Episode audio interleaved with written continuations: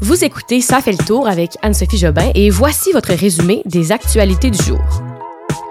L'ouragan Yann fonce vers la Floride, des propos sur les immigrants qui font réagir, et deux ans après la mort de Joyce et Chacuan, les choses ont-elles vraiment changé? Allô tout le monde, c'est Anne-Sophie. J'espère que vous passez un beau mercredi. Euh, encore une fois, de la météo automnale, mais bon, on va s'en sortir. C'est un mois plus difficile euh, dans lequel on entre, là, mais c'est pas grave. On va s'en sortir tous ensemble. On est à cinq jours des élections aujourd'hui, donc vraiment de l'actualité qui est beaucoup concentrée là-dessus. J'essaie quand même de vous parler d'autres euh, nouvelles pour bien pour faire un beau bilan de ce qui se passe en ce moment au Québec à l'international. Alors voici vos nouvelles du jour. Nous sommes le mercredi 28 septembre. Alors, euh, on parle de l'ouragan Yann, on le sait, c'est un ouragan de force majeure qui fonce tout droit vers la Floride. Dépendamment de l'heure à laquelle vous écoutez ce podcast, euh, il se peut très bien que l'ouragan a déjà frappé.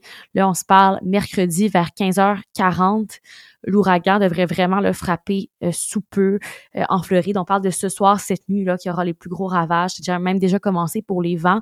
Là, on parle des vents de 250 km heure c'est tellement rapide. Euh, la tempête, c'est une tempête de catégorie 4 qui risque de provoquer des inondations catastrophiques pour la côte ouest de la Floride. Euh, en Floride, on parle que les arbres se plient, commencent à tomber. Il y a des poteaux télégraphiques qui commencent aussi à tomber depuis ce matin et euh, plusieurs personnes n'ont déjà plus d'électricité. Joe Biden, le président américain, a même indiqué là qu'il fallait évacuer euh, quand on l'ordonne, donc quand son administration l'ordonne, et euh, il a aussi demandé aux gens de se préparer à la tempête en disant que leur sécurité était plus importante que tout. Hier, l'ouragan a dévasté une partie de l'île de Cuba. En fait, l'entièreté de l'île a été plongée dans le noir total, plus d'électricité. Là, ça se rétablit lentement mais sûrement, mais vraiment le Cuba qui était plongé dans le noir. Euh, quand on parle d'un ouragan de catégorie 4, qu'est-ce que ça signifie? C'est important d'en parler, de se demander c'est quoi, parce que juste de catégorie 4, ça ne dit pas grand-chose. Déjà, vous savez, 250 km heure, on est capable de s'imaginer que c'est des vents très rapides, mais euh, il y a une échelle, ça s'appelle l'échelle de Saphir-Simpson, qui a été développée pour les ouragans, qui sont classés en cinq catégories. Donc là, on est déjà, à 4 sur 5, c'est assez énorme. Et euh, c'est classé selon la force des vents et l'ampleur des dégâts potentiel. Alors là, on parle, Yann, c'est catégorie 4. Et euh, on parle de catégorie 4 quand les vents sont entre 209 et 251 km heure. Là, on parle de 250 km heure. Est-ce qu'on va se rendre à la catégorie 5? Ce sera à suivre. Aussi, triste nouvelle, il y a 23 migrants qui sont disparus au large de la Floride.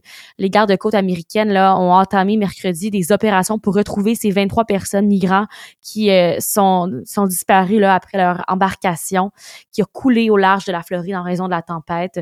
Alors, euh, ça, c'est bien triste euh, à suivre s'ils vont retrouver là, ces 23 migrants disparus. Comme je disais, on est à cinq jours des élections.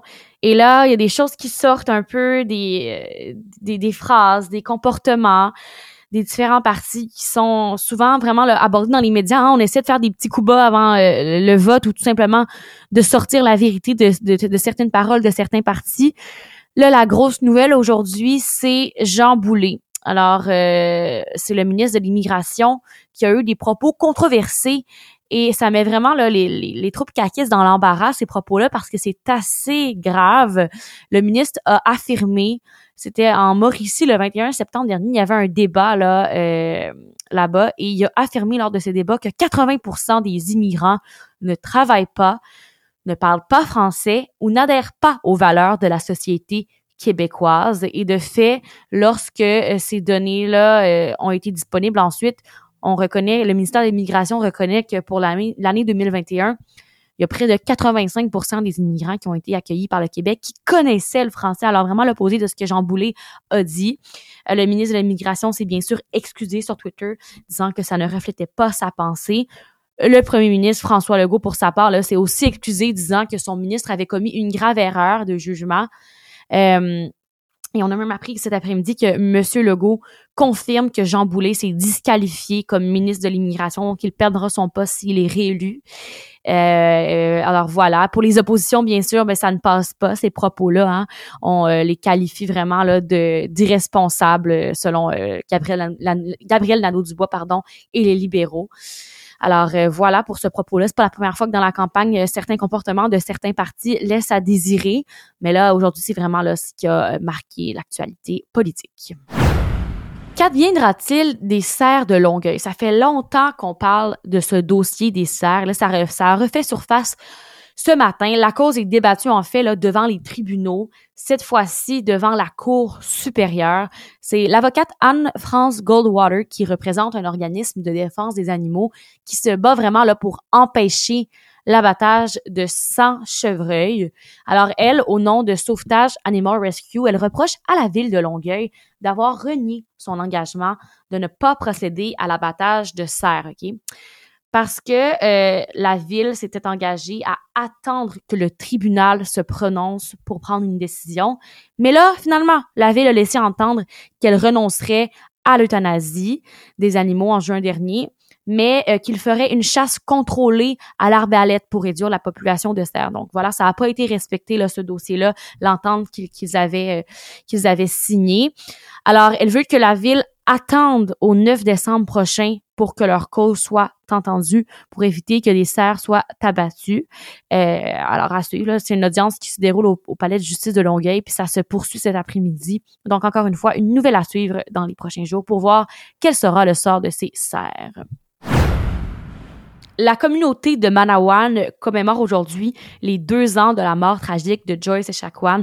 On se rappelle cette histoire, la dame qui était décédée à l'hôpital de Joliette dans des circonstances vraiment troublantes. On avait vu une vidéo partout sur les réseaux sociaux où euh, la dame agonisait vraiment sur son lit d'hôpital en se faisant insulter par le personnel soignant du centre hospitalier là, de la Naudière. Euh, il y a une grande marche qui va souligner le triste événement aujourd'hui. Il y a même une affiche à l'effigie de la mère, là, une mère qui était quand même de sept enfants, euh, qui va, sept enfants qui va être inaugurée à l'entrée du village à Tikamek. Euh, avec la campagne en, parallèle, c'est sûr que, ça arrive aujourd'hui à cinq jours de, du vote, mais ça ramène un peu toute la question de qu'est-ce qui a été fait ou pas depuis. Est-ce qu'on en fait assez hein, pour euh, les communautés autochtones? Donc, il y a un enjeu qui, qui refait surface là, un peu aujourd'hui. Puis en plus, il y a eu une déclaration de François Legault qui dit que euh, la situation était selon lui réglée à l'hôpital de Joliette, là, qui, a, qui a vraiment le fait des critiques. Là. Cette, cette, déclaration de François Legault, ça a été vivement critiqué par les proches euh, de Joyce Echaquan et aussi par des dirigeants autochtones qui, eux, disent non, il y a encore des problèmes dans les hôpitaux, des problèmes de racisme. Et finalement, il y a des poursuites civiles qui vont être déposées demain au palais de justice de Joliette par la famille de Joyce Echaquan, c'est deux ans après le drame. On finit ça avec un tour à l'international. On n'en a pas parlé depuis j'ai recommencé la saison 2. La guerre en Ukraine, vous savez, ça a toujours lieu, c'est pas terminé. On en parle un peu moins évidemment parce que le conflit c'est un peu, disons, ralenti, mais reste qu'il y a toujours une guerre là-bas. Ça brasse toujours. Et là, ce qui est gros en ce moment dans l'actualité, c'est qu'on a compris que euh, les Russes avaient un peu là reculé, disons, et l'Ukraine était vraiment forte dans le conflit. Et les Russes, bon, euh, ont décidé d'annexer des régions. Alors, de, de, prendre quatre régions en particulier et euh, de les rendre russes. Si on dit ça vraiment là, en langage simplifié, là, on, le mot c'est annexer, mais c'est de mettre ces régions-là sous le contrôle russe.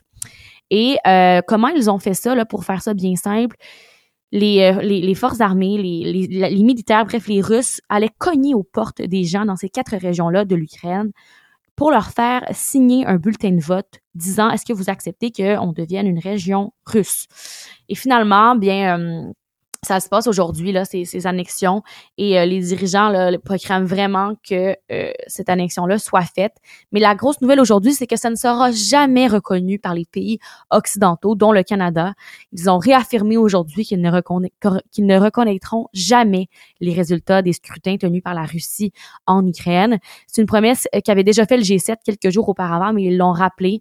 Même les États-Unis aujourd'hui, là, l'ambassadrice des États-Unis aux Nations Unies, elle a déclaré que Washington proposerait une résolution du Conseil de sécurité de l'ONU pour condamner ce vote qu'on appelle vote fictif de la Russie là, pour annexer des régions de l'Ukraine. Alors voilà, c'est tout pour aujourd'hui. Merci d'avoir été là encore une fois. On se retrouve demain. Alors, euh, formule pour la saison 2, je vous le rappelle, des épisodes du lundi au jeudi, donc quatre épisodes par semaine. On se retrouve là demain, 16h. Merci, bye bye.